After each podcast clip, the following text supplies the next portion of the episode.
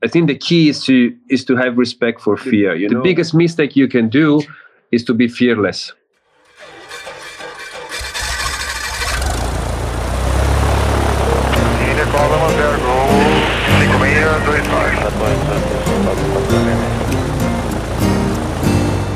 Fala, gurizada do Farol de Pouso. Sejam bem-vindos a mais um podcast internacional. É isso mesmo, é o segundo do ano, com a presença dos meus amigos Félix, Caio e o Dani, que está fazendo parte hoje com a gente, e também com o apoio da Escola Realizar.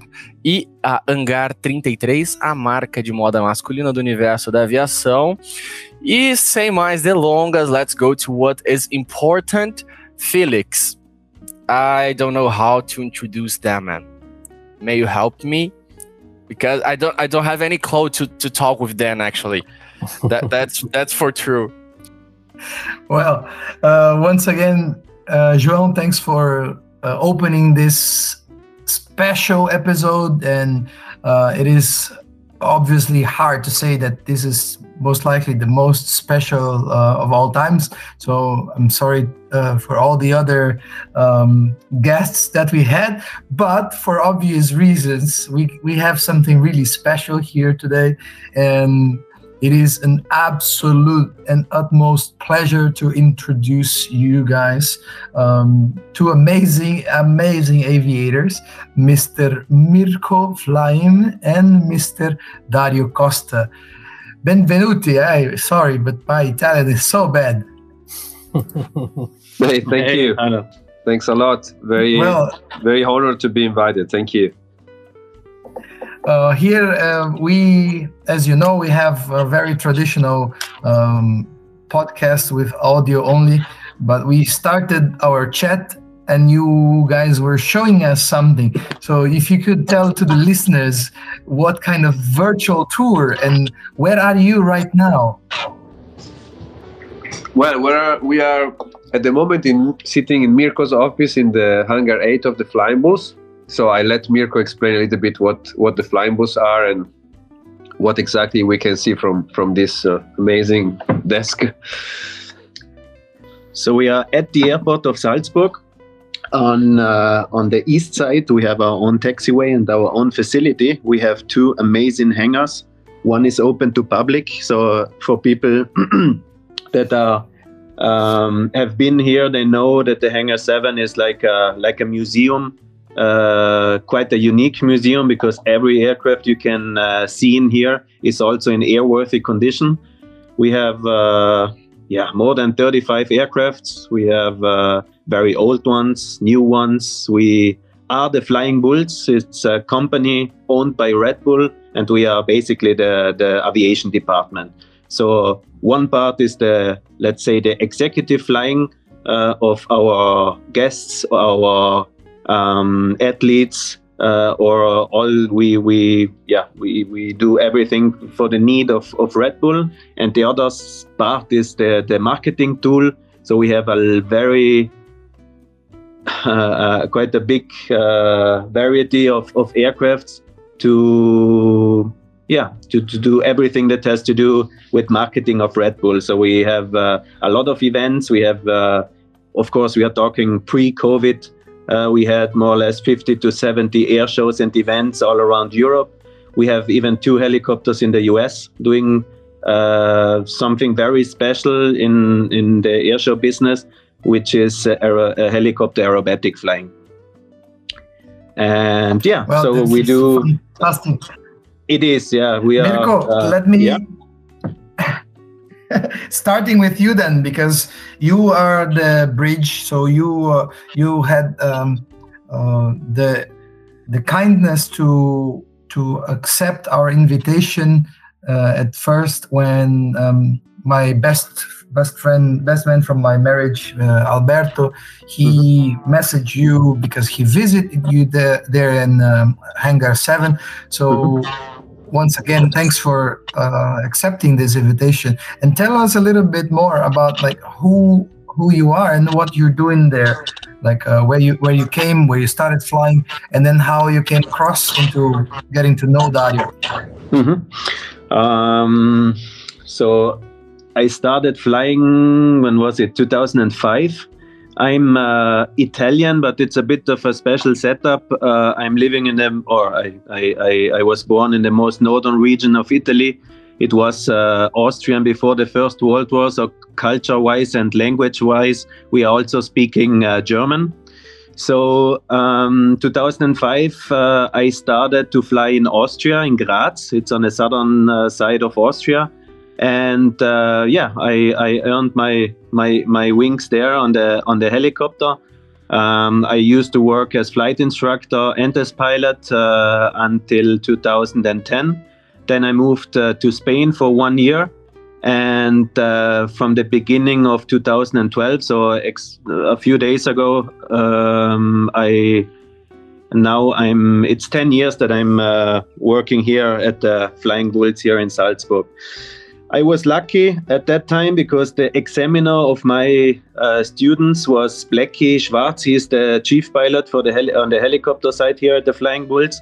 And uh, yeah, so we got to know each other. He was kind of happy with my with the stuff I did, and uh, uh I was lucky to uh, then get uh, picked as as as helicopter pilot here in Salzburg. So this is short. yeah, my, it's my story.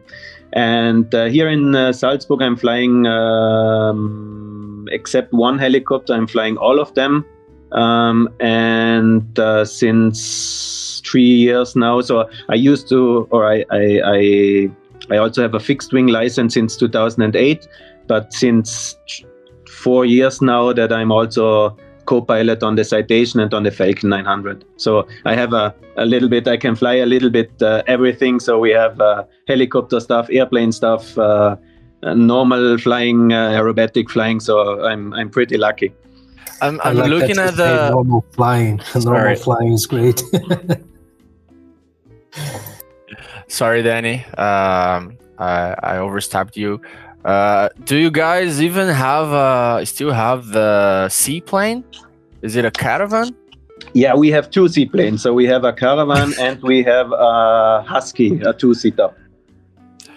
Yeah, man, you it's it's just crazy. I'm, for those who don't know the Flying Bulls fleet, I highly recommend to Google it. It's incredible. You you can see fighters, um, uh, uh, turboprop, helicopters, seaplanes, a huge turboprop which I, I cannot recognize yet, a big one. Uh, four engine actually. Is it? It's a DC6. It has piston engine. Yeah. yeah, yeah, yeah, yeah. Sorry, not turboprop. It's a piston. Yeah. So, do you guys fly the DC6? As passengers. Go, Danny. Well, this, so, uh, Mirko, I'd like to ask you uh, this question because we, uh, all our listeners and ourselves, we all dreamed of becoming pilots, but being a stunt pilot or a camera pilot like you are nowadays is something that is as far as being an astronaut or something like this. What was your initial dream as uh, becoming a pilot? How was the, the the initial passion that you had? Um, I have no one related to aviation in, in my family, so it was uh, I don't know where it came from, but uh, starting from I don't know four or five years, uh, I, I, I, I was playing with uh, little models of airplanes and helicopters. I was uh, fascinated by the, the helicopter rescue helicopter. So my mother always had to drive me to the to their base so I could look at the helicopter starting and landing and yeah, I don't know where it came from, but uh, um, I, I, finished high school, and in the end, uh, it was my goal to do the. I mean, it was a big step then to you know. Sometimes you have a dream, and suddenly you're at that point where you you think, should I really do it or not? And then, uh, yeah, I started it. I and uh, yeah, I was lucky in the end. But did you think that you would become what you are nowadays? I mean, I would never have, exp- when I started, it was never the plan to end up here. I, I had a lot of friends that, that they were sending CVs in, uh, and I was always telling them, You are crazy. Why are you sending a CV? You will never end up here. And in the end, it was me in the end that uh, got got got the offer. So So Mirko has no more friends, So- just for your no, I mean, Oh. y- you know, you know it better. In aviation, it's always to be at the right place at the right time, and uh, if, it, if it fits, it fits, and uh, y- you cannot plan on certain things. Some some things just happen, and uh, yeah, That's true. uh, yeah. Yeah, but Mirko is. Mirko is an outstanding pilot, so he's always saying this, but it's not the right place and right moment only. You also need to be the right pilot, and he, he is true. definitely the right pilot. you must be so, prepared. Yes. Mhm. And um, Let's give him the credits of being very, very good. For the, the, the flying bulls but uh, i was in, in rio in 2007 and 2010 i watched the two red bull air races there. Actually it's uh, they happen in flamengo beach which is where i live where my family lives. And you know of course i was impressed with the airplanes but i was really impressed with the helicopter because i had no idea a helicopter could pull those maneuvers and uh, i traveled on helicopters before as a passenger and I noticed, you know, the fine movements that the pilots uh, perform to keep the aircraft uh, steady and flying. And I wonder, you know, if the, the how, how the movements are to be able to, you know, turn a, a, a tunnel or a roll or something like that. How is this? Um, yeah, I mean, uh, as you are saying, the, to fly the helicopter, you you just need little movements, and uh, of course, in the during the aerobatic flying, the movements are a bit bigger, but in the end, the uh, precision of the flying, it's but it's the same thing. If you fly with an extra, for example, it's it's it's it's the same thing. You have aircraft where you need a lot of inputs, and others that are very. The airplane of Dario, for example, is is almost like a helicopter. So you also fly it with uh, very little movements, and uh, you can achieve uh, big things with it. yeah. That's nice. Thank you. Well, one one of the things uh, you guys did together was the the sequence of flying uh, of Dario flying the tunnel around you when you're flying the helicopter. Was it? Uh, it's actually formation barrel roll. Is the first uh, ever, and I think nobody ever done it yet. Again, so we do a, we do it in our display. We do the the barrel roll in formation. It's is a it's not really barrel roll. Is is almost a, a normal roll, an aileron roll, and uh, I'm following uh, Mirko uh, as a as a wingman or rotorman. There's no wing there. Rotor wingman and uh, yeah, that was really really cool. It was was something we started to think about even before Mirko uh, finished his his aerobatic training, and we were already uh, imagining something something like that, and and we are very proud of of having having done it uh, for for being able to do it at, at some point. It, it took a little bit of training, a little bit of of paperwork and uh, to, to try to draw what we wanted and, and to visualize it but yeah very very cool you should see it from real it's very impressive i have to say i don't want to show off but it's just it's just very impressive Man, if someone in this podcast can show off, that's that that's that's you guys. Okay, so you are allowed to show off no as much as just you want. we- it's important to stay always grounded but it's from an aviation i mean talking to aviation uh, people like you and passionate i can tell you that if you see it from real you will be you will be very happy. It, it's really really nice to, to, to see. Especially for someone that that uh, knows the limits there are on air shows normally let's say 60 70 80 percent of people they they see airplanes and helicopter flying but they they don't know what what uh, what makes it difficult or, or special. Uh, so people that really know the, the envelopes of helicopter and, and, and airplanes they they yeah i mean I'm, I'm happy that we are able to do it. Uh, and of course we are here to, to show it to people. So but my uh, i'm the happiest when I, I can do things by myself. And of course uh, in the end we have to we no and, and it's wrong if i say we have to show it to people but we we can show it to people. But uh, in the end my my biggest goal is to to be able to do something new something special. And then uh, of course we are showing it to people yeah. We are sharing it with yeah uh, sharing with that's everyone. that's yeah. the, that's the best That's Yeah, I mean, in this maneuver, it's very cool because Mirko has to basically fly as much as close as possible, I mean, as much as possible like an airplane, but with an helicopter, and I have to try to fly as much as possible like an helicopter. So, and as a, as you can as you know very well, the aerodynamics and, and all the all the vectors of, of, of, of the lift of an helicopter are a bit different from what, what an airplane uh, produces. So we have to really get to a, get to to fly together, uh, like if we were something in between an airplane and a helicopter. And this was the biggest, uh, the hardest thing to achieve. And and that's that's what makes this this maneuver very very impressive and, and of course very fun to watch because you, you don't see often an airplane and helicopter flying close together aerobatics. And would you say that this is the the most uh, remarkable stunt that you've ever done in your career there so far, Mirko? Uh, for me, probably yes. Of course, I mean, uh, you know, the, the let's say it's standard aerobatic and a helicopter. Um, you have this uh, amount of maneuvers you can do. We still try to do new maneuvers, but uh, at some point, uh, physics and aerodynamic ends it. So you, you cannot invent too much new stuff so I, I, I love to do new stuff uh, in this direction.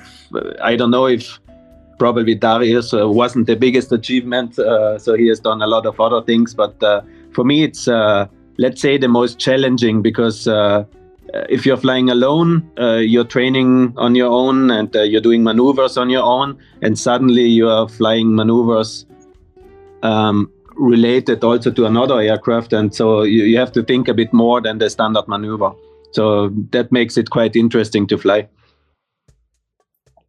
But uh, Daniel wants wanted to ask you something as well. I, I, want to extend the first question to Dario as well. You know, he, when he was growing up and decided to become a pilot, if he dreamed about being a stunt pilot, or did you dream about flying a Boeing 747? What was your dream, the initial dream? Well, to, to, make it to make it short and not being too much boring talking about myself, uh, I, I, had I had a quite wild uh, childhood. So since very young, I was I was traveling a lot, changing a lot of houses, so jumping from one country to the other one, and it was quite chaotic for me um, in, in, the in the beginning of my life, I have to say. And uh, since the beginning, when I was flying, I, I, was I was I've been told by my mom that I was kind of relaxed, and and I think that that that that feeling of, of being relaxed came because because when I was in a plane, I was finally able to see the horizon uh, unlimited, you know, so without any limit. And this is something you you also is that feeling that you get when you go at the beach, for example, and you look at the sea and there is no limit, or if you are in the North Pole and and you look at the horizon it is just unlimited. So I think that's the feeling that airplane gives me. So it it it gives me peace basically. So it's just peaceful mind you know when i'm flying and since a kid then i was just dreaming of, of keep flying instead of, of, of traveling around and not kind of stabilizing on, on one single place and, and, and getting that the, the standard comfort zone that, that that that i wish everybody has um, so that's that's what I wanted to do, just fly. And then, of course, while while you grow up, you, you see that flying is not just can can be in, in many different ways, you know. So there is airlines and there is uh, uh, fighters and there is uh, and then there is sport and then there is this this that I do now was was something I didn't even know was existing till I was uh, I was in 2003 uh, while I was studying uh, for my CPL ATPL at the, the, flying club where I was also teaching as a ground instructor at the beginning. And I saw a video of the very very first uh, Red Bull Air Race and that's where where I said wow this is exactly what I wanted to do since the beginning. I, I grew up uh, with the with the passion for flying, but also for motorsports. And Red Bull Race was just the perfect combo of these two passions. And and then from that moment, I said, okay, that's what I want. And then I finished my commercial license, and then I I started to chase and uh, fight for for getting to the Red Bull Race, which took me a lot of time. Uh, but at the end, I managed, and and uh, then from the Air Race, I, I, I was very lucky to to become Bull athlete, and then having the chance to meet people like Mirko and the rest of the Flying Bulls, uh, where I'm guest uh, with the with the with the Stunt Edge with the Edge 548 I fly, and learn a lot from these people and and and and learn that there is even more than Red Bull Air Race. We can do even more than that. So, yeah, that's that's that's my story. Wow, thank you for sharing that. You know, that was poetry right there when you said about the horizon giving you peace. And uh, when we see the stunts that you pull, you know, it's uh, pure adrenaline. But uh, I understand what you're saying about uh, you know the the, the horizon uh, giving you peace. That's the same feeling I have. Of course, I fly a lot higher. and I cannot pull that cheese, but uh, it was really. Then you're you're even more in peace than me because you can see even more.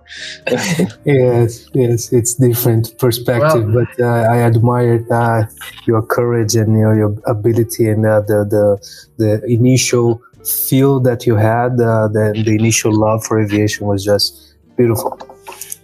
Thanks, man. About being about being grounded, I think um, as you, you you even say like you you started uh, you worked as a gardener and as a swimming pool cleaner and a postman, so that's that's who you are, and I, that's still with you, right? yeah i mean i mean that that's what i had to do. I had to try all i could to to to you know how it's expensive to become a pilot? It's extremely expensive. And i started flying at 16 years old and and you don't have that amount of money uh, at 16 years old so you need to find somewhere to to to get the money and, and and pay the bills of the of every flight hour so i was i was working and studying at the same time and then and then I had uh, I started to teach at the same high school that I was a student before, two years before, and then I, I, I was offered a job at the flying club. In exchange, they were giving me uh, an X amount of hours every X amount of flight of uh, ground uh, lessons that I was giving to the guys. And uh, yeah, I was refueling and cleaning the planes at the hangar. But I think many of us did this to to pay the the flight hours, you know, and I think it's something very common because we know how expensive it is, and, and you have to do it when you're young, so you don't have you don't have the chance to get big jobs where you get a lot of money. That's that's the reason why I was asking this question because uh, I wanted to share you, this exactly this part of your story with the Brazilian uh, pilot community. So, like uh, Dario started with he's you know doing all, all these duties and then he became theoretical instructor and so on. And then being the, the first italian pilot to enter the air race and to win the race right? Yeah yeah correct and and and plus now known as the man who flew who flew through a tunnel right so, and I think there's a point, and it's I'm really curious about, and I think lots of people have questions about it. And if I may, um, Dario, how um, did this idea come from? Who had this idea, and how was the preparation? How was the behind the scenes that we we've seen? Yeah, it's a lot of questions there, so I don't know if we have the time for all the answers. But uh, the idea comes from uh, from basically 1992 when I was 12 years old. Uh, 1992 was was quite a, a, tricky year for me. Probably, if I look back, was the worst year of my whole life uh, so far. And uh, and there was a, was this cartoon came out. It was. Um, Aladdin, uh, we, in Italian we call it Aladino, and um, and the guy you know wanted to go out of, of the of underneath this, the, the, the dunes in the in the desert and the, the, the, the dunes are just collapsing and make a shape of a tunnel and the guy tries to go out and and i was was in love with this cartoon because my i grew up with my grandmother uh, which is from iran from persia and and uh, aladdin is one of the is one of the stories that they, they tell to to kids you know to just to go before going to bed to fall asleep and so i grew up a little bit with this in mind and when i saw the cartoon and that was the year that as i told you was a bit struggling and and not seeing a very bright future. Then I saw the guy not managing to go out of that tunnel, out of the dunes. And I said, you know what? I'm gonna go out of that tunnel one day. And and from 1992, it, it was 29 years old in the making, basically. And um, yeah, and I managed to go out of that tunnel. Well, Dario, Dario is the, is the Italian Saint-Exupéry. The guy is a poet and, and a pilot. yes, he is. Absolutely. We we have a question from one of our friends here uh, from the podcast, Conrado, which unfortunately couldn't make the meeting today, but he sent this question Uh, asking a, a, little bit more specifically on the technical side about the, the ground effect and how how did you evaluate the risk or if there was any any computation or simulator uh, scenario that was run? Yeah so the ground effect was was one of the tricky parts of the tunnel one of the trickiest part of the tunnel. You know the floor in the highways the floor is not is not flat. It's 2 point this one was 2.5 degrees descending to the right so laterally was inclined. And this forces the plane to be parallel to the to the floor which is basically having a bank angle to the right. So if you check carefully the video you will see that i'm continuously banking to the left. So i have always a roll moment to the left so my left wing is always pointing downwards. Um, and this is this is because we need to i need to me and the plane need to avoid pointing to the to the right and going to the right to the right wall. And and that's that's that was the trickiest was was the tricky part on the ground ground effect. So basically there was no ground effect that i could play with. I had to i could to counteract that ground effect that was wrong. So I had to continuously correct. So it was a continuous correction, which is already a continuous correction, fine. But this was what was a bit bigger than, than, than usually what you have on a, on a flat surface, on a runway, for example. And uh, uh, in regards to the question about simulation, we did a 3D scan of the airplane a year before, and we we put it we put it the 3D scan. I mean, not me, but Bionic Surface Technology, which is a company from Graz, an engineering company from Graz, expert in aviation and also in tunnels for trains. They basically put a 3D scan into their big simulator. It's not a simulator; it's a CFD. So it's not that I can play with it. It's just it's just a, a CFD uh, representation where you can see what are the aerodynamic effects, or at least what what are the expected aerodynamic effects. And um, and they they told me before. You said, look, Dario, you are not going to have you are going to have to counteract the ground effect because you are going to be inclined the floor is going to be inclined 2.5 degrees so you're going to have a an asymmetry in all the all the forces distribution along along your your wing. So be careful with that and, and try to try to counteract. So I, I knew that I had to do something, but I didn't know in which amplitude, and I didn't know that was so big. Actually, I was expecting. In my mind, I was expecting something less, not not that much of a of a roll that you see in the video, for example. But it, I was I was not surprised. I just knew it and I just did it. That's part of the preparation. So, here we are, the guy who flew the tunnel.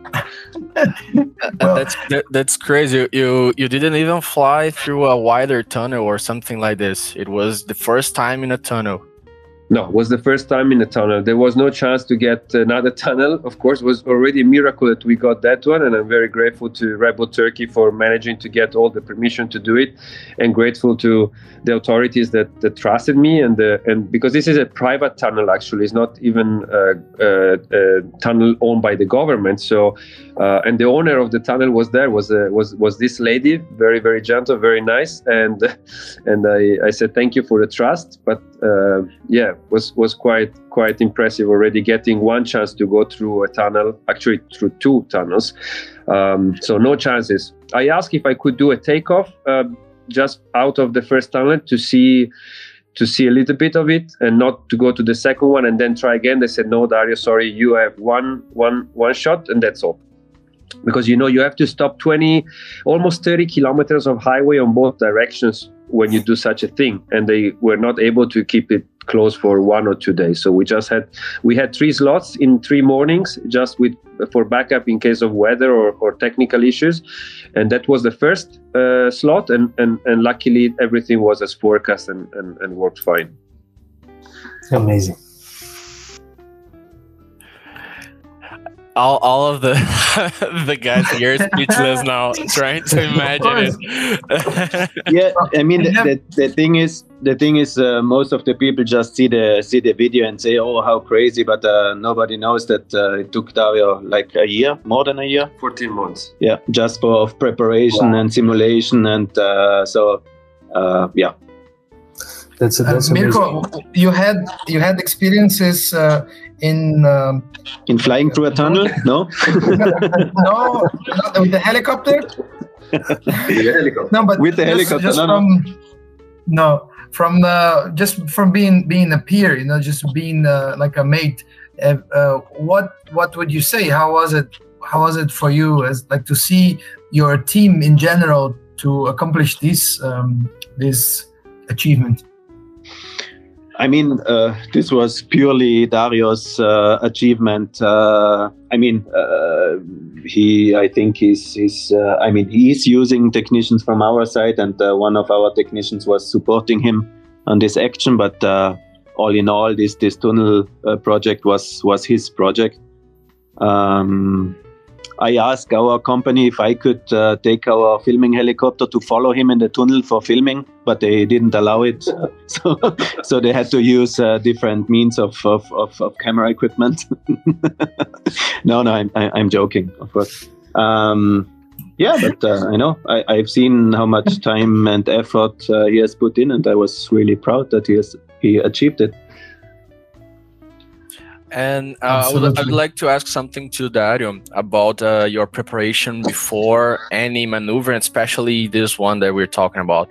Uh, how do you concentrate yourself? Do you have any uh, technique or anything like this that you you always do or, or try to do to to get yourself focused? Uh, you know, I know I don't have. If you're thinking of like kind of meditation or all these things. I mean there are some things that i do but there is i think that's not the key. I think the key is to is to have respect for fear you know? When when you are experienced you you know that that what you're gonna do has a risk. And it's i think it's mandatory to survive uh, that you have respect for that risk and you have respect for fear. You're you're the the biggest mistake you can do is to be fearless. So that would be that would be the the worst the worst thing to do. And um, and who knows me, especially Mirko, knows that I'm very meticulous. I'm picky, and um, I'm very passionate in physics and aerodynamics. So whatever and whenever we do we do something, especially together when we are two working side by side, very close to each other, we we take care of, of preparing ourselves on the ground as much as possible, not going and improvising. And the tunnel is just the is just the the representation of of of uh, of what I yeah what I do usually. It's just a little bit more longer. Um, soon there will be a documentary about the tunnel, so you will be able probably to see even more than what you've seen in the behind the scenes videos and it's very interesting and i really like that part. For me preparation is is is a fun part. I don't take it as a as a as a heavy or, or boring part. It's just very stressful because of course nobody ever done that stunt. And and for me every every day you know was a big question mark. Am i doing the right thing? Am i forgetting anything? Did we did we take into consideration every single detail. And this is one of those projects when that that you know that if something goes wrong is wrong you know? It's done you know? You you give up your whole career. Even if you survive it you give up your whole career. I mean nobody would have let me fly anything in the future. And all i did in the past like like like pro- unfortunately all the pilots are you know you can be a fantastic pilot a, a fantastic professional pilot your whole career and then one day you forget your landing gear. It's done you know? It's just done. You, you're going to be pointed and you're going to be the one that forgot the landing gear. It's going to be very difficult to regain the trust from from from from from from outside and and it's going to be difficult also for for yourself to regain the trust. And and we know we know how it is you know? It, it's very delicate and, and we have a job where where where a mistake can can lead to a disaster. So now think mm-hmm. about doing such a stunt on purpose you know taking a plane and, and flying through a tunnel and, and and you have to really think of every detail and every detail counts. And this is what really i love. I love things that that require attention to details. And uh, yeah that's all. But there is no no secret meditation or you, or anything like that. You you would be you would be known as being the one that got the the, the speeding ticket inside the tunnel. Too fast for the camera. Hey, When, so uh, um, basically a, a lot of mental preparation, right? That's uh, basically what you're talking about. You you prepare yourself a lot before you even try to to do something like that. Yeah, I mean, there is a lot of mental preparation, there is a lot of physical preparation, there is a lot of cognitive preparation, but there is also a lot of a lot of flight preparation. You know, exactly as as you guys do when you fly airlines. You you have to do properly your preparation and your briefings and everything that is related to to the flight. You're not getting the on the airline improvising which SID I'm gonna get. You know who knows? You know that it's going to be one of those and you're briefing with your co-pilot or your captain about that. And, and the reason is because in aviation you need to take care of details. You can't improvise you know? We are we are as human beings we are doing something that is not made for human beings which is flying. You know we are not birds. We are not, we were not born for that. So we have a we need to have a huge respect for for the environment and what we are doing. And that's why i'm always saying and i used to say also to my students you need to to have respect for the fear because fear is what is telling you that can go wrong. And it's not is not is there is nothing wrong in having fear. The important thing is that you have fear before the flight and not during the flight because during the flight is going to be a disaster it's going to be too late. But before the flight that's what is is is pushing you to mitigate every single risk or at least the one that we know about. And and and that's that's what we we have to to take care. But it's not only me before flying a tunnel. Is is all of us. Uh, you guys do the same right? This Excellent. is remarkable the way you, you pointed it as having the fear before the flight and not on the flight. So sometimes I I have a chat with with this with the student uh, at the air club environment, and I would turn to him and say, um, "Think about the what if. What if you lose your engine?" Between A to B, so know where to go before, because then you're thinking about it, like playing the scenario. yes exactly you know it's training before and, and planning and checking the route and, and all these are things that uh, we we all we all been teach to do and and who of us uh, has been teaching has been has been doing this saying that to the to the students. Because you know it's it's yeah. There is no time to improvise and there is and there's not there's not is not a good way to go fearless because otherwise somebody that has no fear will not think of any of these details. So we just jump on the plane and say yeah i have no fear of flying. Let's go and then something happens and what you know? Or even checking the weather. I mean when we check the weather is is that's the proof that you in that moment you're respecting fear you're respecting nat- nature you know the nature. And uh, you know i always tell to my student always used to tell to my students and, and keep telling myself weather is the boss.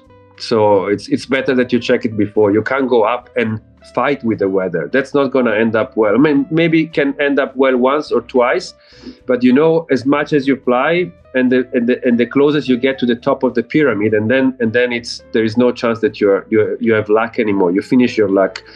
And uh, you know luck is uh, is just my my former coach is was telling me always that that luck is knocking on the door twice you know? Then that's it Well, I wanted to ask uh, Mirko as well because now you mentioned it's it's February up there in you're in Salzburg and it's snowing, and you talked a lot about preparation. So, what do you do during your winter days like that? um, just in, in, in general yeah i mean the, the helicopter department here at the flying bulls is not too big so i'm i'm also doing a lot of uh, a lot of paperwork so nowadays uh, uh, you can only fly with a lot of papers and approvals and uh, so we have different projects like for example in february the presentation of, of of the new formula one car for AlphaTauri in italy so um, to get all the approvals going for from the Italian authority to do all the risk assessments, um, to prepare everything. So um, I have quite a bit to do uh, outside flying. So we use the the, the bad weather down days uh, to prepare everything. That's uh, what I was imagining. You must have uh, like lots of uh, events and things to plan and and paperwork to take care of and all this. I mean, we are very lucky here to have uh, uh, people um, dedicated for it. So we have our air show coordinator that is uh, getting all the requests, that is uh, uh, preparing the whole season. So, uh, I mean, the last two years were a bit event-wise, it was a bit bit hard, but mm. it's picking up again, and let's see how how this this season will be. I mean, we are lucky. We we don't have this commercial pressure, so it's not that if we are not flying, we're not earning money. So this is also one point of advantage we have. Uh, I, I, used to work for commercial companies, and uh, uh, even though there shouldn't be, uh, the, the commercial pressure is, is always there. Of course, we always try to do our best and to accomplish a, a, a mission, but uh, we always have this in, uh, in we, we don't have the, the commercial pressure behind us, so it's even even better for you as a pilot, of course. Understood. Obviously. Uh, now I have one question. Changing the season, uh, we have a very good friend, and he's got some of, of, his own machines down here in the southern part of Brazil, and he has, uh, you know, a little aerobatic plane and a, a, um, a P a Vilga airplane. His name is Frank. He's a senior guy, uh, and he mentioned that there is some sort of a big festival that the owner of Red Bull does at the lake over there. How is it? I think he's talking about uh, the Air Challenge. Um, it, it, it's Scalaria Air Challenge is uh, not exactly uh, an air show of our of our uh, owner, but uh, it's That's organized it. from an event hotel um, that is it's called uh, Wolfgang Lake um, they usually they combine it with it's a fly-in for for seaplanes uh, all over from all over Europe, and uh, because it's that close, uh, we usually uh, do a, a, a, quite a big air show with almost all of our aircrafts. So it's a super nice event because uh, if you there are a lot of people out there that are coming from from all over the world to to to uh, take uh, place or to, to be spectators. And uh, you know you're sitting with a nice drink at the hotel uh, with a super nice view over the lake with the mountains in the background and super nice airplanes flying around in uh, dawn. So uh, it's yeah, it's it's and, nice. And they do also the Living Legends of Aviation. Ah, yeah, the, that's true. The European version of Living Legends of Aviation, and me and Mirko did for the very first time in public our our formation role. Uh, when was it? Three years ago. Yeah, maybe yeah. three, four. Yeah, yeah. It was the very first time we did it in public, and John Travolta was was looking at it. So we had a special spectator there. It was quite cool. Yeah, so exactly this Scalaria uh, Air Challenge above yeah. the Wolfgangsee. Wolfgangsee. It's called the Lake Wolfgang. Wolfgang is a is the name of the of the lake. Yeah, and the town where the hotel is is Sankt Wolfgang. So it's uh, Saint uh, Wolfgang, the holy holy holy Wolfgang. Well, uh, yeah, we we, we were um, one day we were flying over there in the city of Lontras, so we decided we will do the Lontraria instead of the Scalaria. Okay. ah, okay. Yeah. Why not? well, you guys are invited to come. You know, we have a big Oktoberfest down here, right? You have? Yes, in Blumenau. That's the city where I'm now uh, standing. It was a colony from the 1850, and we have a big community of, of Germans here. So, yeah, it's, it's a pleasure. We would be very pleased to welcome you guys coming into Brazil. And about that, that's that will be my question. The next question: Did you guys come to Brazil, or have you ever come here or not? Uh, unfortunately, not. No. Unfortunately, not. It's one of those places on the on the bucket list, but not yet. Good. So now you have lots of friends to come and say hello. Thank you. I, I need the contact of your event coordinator, please. I have to send him a message. Okay. Yeah, our event coordinator is have... just here, sitting here a few meters from us. So you can you can tell what you want is is listening. Yeah, let's try to to arrange some event in Blumenau in the Oktoberfest. Why not? He's saying yes. There's, He's there's, yes. there's, there's a lot of people that, that come yeah. to Blumenau, so would be nice. Yeah, he's quite convinced. We will push later even more. Don't worry. Yeah. Okay. Okay. I'll send him my email so we can we can Yes. chat. That's super cool, guys. Or- super cool. Yeah, uh, we we are uh, once again absolutely pleased on having you here. Is I as I think may, maybe it's one of the first time that you guys uh, speak with the Portuguese media. Let's say, if I can call it myself media. Uh, yeah, from Brazil, you mean? Yeah, from Brazil. You From Brazil? did you speak? Did you speak to someone in Brazil before? Uh, no, but I have a very good friend. One of my best friends is, is Brazilian, but uh, he's not in media, so so it doesn't count. But- it doesn't count. you guys are the but first. is is he flying? Um, is he a pilot? Yeah, yeah, he's, he flies aerobatics. Yeah, yeah, yeah. But he doesn't live in Brazil. He lives here in Euro- here, here in Europe. Ah, good. Yeah, because we we had one we have one Brazilian uh, pilot that flew for Red Bull, and uh, I'm wondering if you if you ever met him as well. Of course, I met him. Yeah, yeah. Oh, you have two guys. You have two Brazilian. One was in the previous series, which I, I never met, uh, and then you have another one, uh, which which I met. Uh, yeah, I met because in the, was in the same series as I was. Uh, how many pilots did uh, are you guys uh, in flying flying in the flying bulls? How many pilots do you have there? Uh, full time, we are seven, and we have quite a few freelance pilots. Uh, all in all, the whole company is uh, 75 people now, uh, mainly maintenance guys. Yeah, I, I imagine how big is your maintenance department to to keep all these machines that worthy. I think it's it's quite a, a hard task, but I think you guys can handle it quite well. yeah, yeah. I mean, uh, especially with the old airplanes, uh, you have uh, it's it's sometimes it can be tricky, but we have good good connections and uh, we have really good uh, technicians also from all over the world. So it also like for us as pilots uh, being or flying for such a special operation, it's the same thing for maintenance. These people are enjoying putting hands on on such beautiful machines. Uh, the the pilot I was I was talking about maybe maybe it's Francis Barros. Yes, Francis Barros is the one I know, uh, but the previous one that was in the previous air race before 2010, I think was in 2010, the last year of the first uh, Red Bull Air Race series. Um, That was Kindlemann. yes, Kindlemann. but I don't know him. I never met him. I'm sorry. I, I, I flew with him. I was the first transfer to him uh, in my first job in my first airline in Brazil. Ah, okay, cool. No, we never met.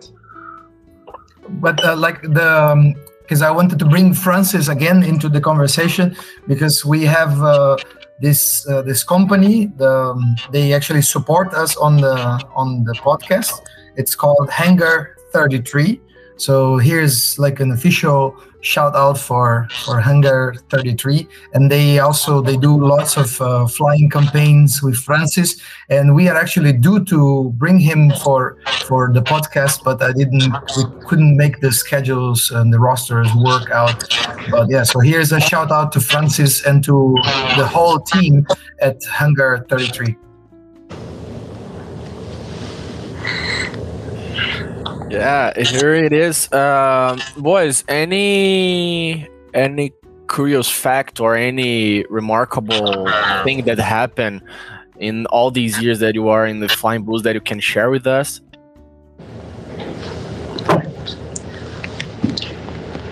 Cool. Besides, Uh, besides of flying through tunnels and doing barrel rolls with helicopters and so on, but something that uh, maybe we we, d- we do not see it in the in the media or I don't know anything that you can share with us. Hmm.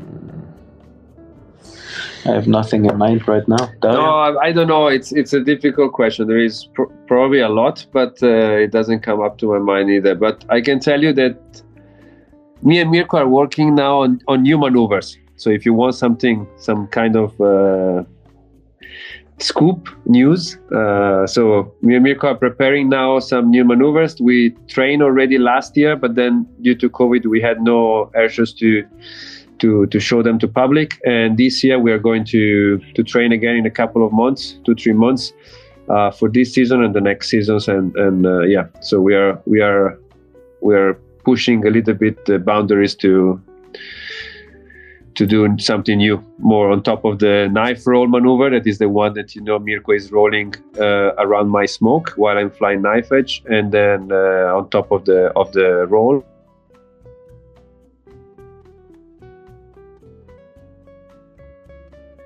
Formation roll. So stay tuned.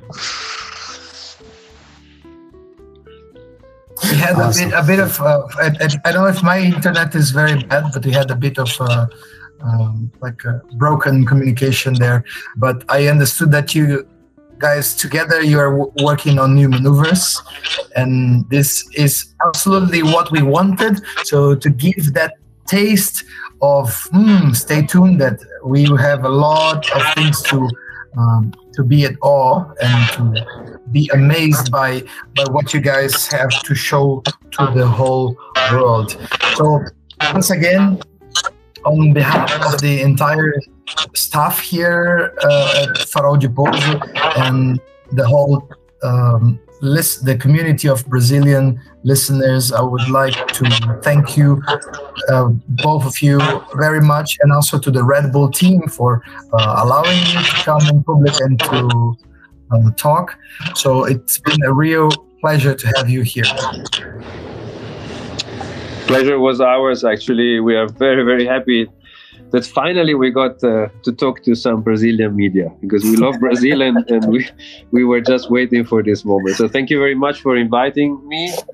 Thank you. Also from my side.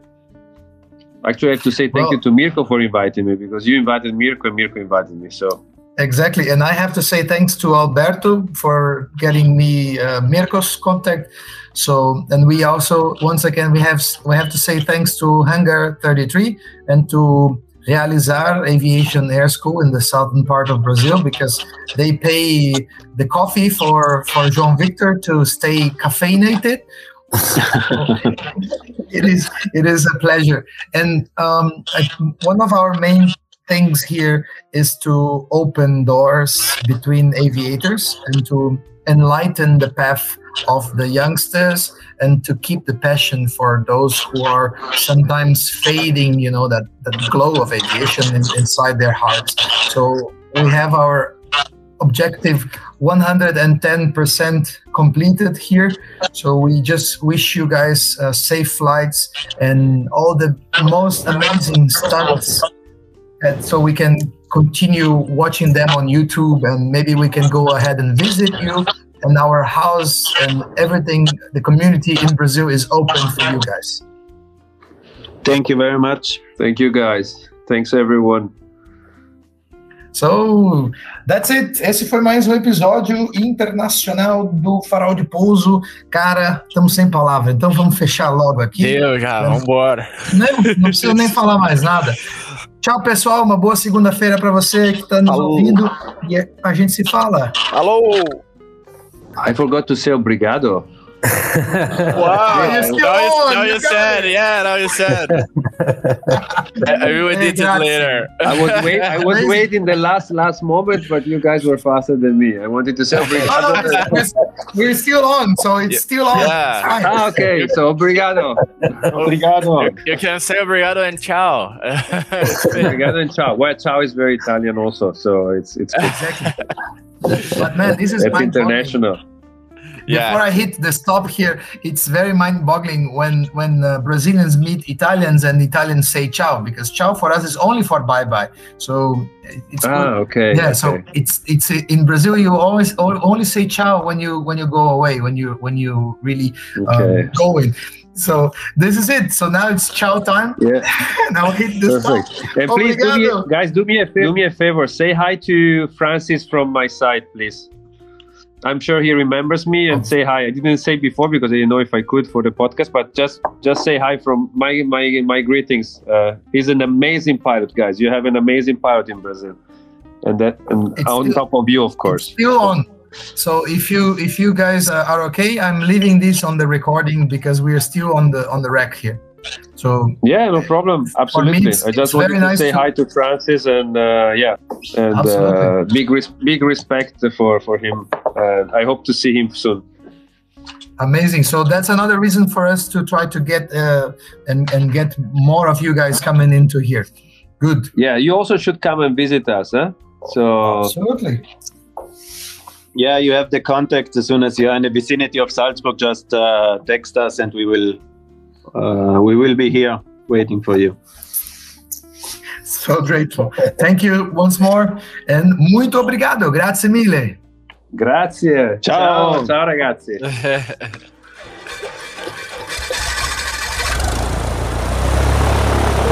Ilha Cobra Manter, gol 5625.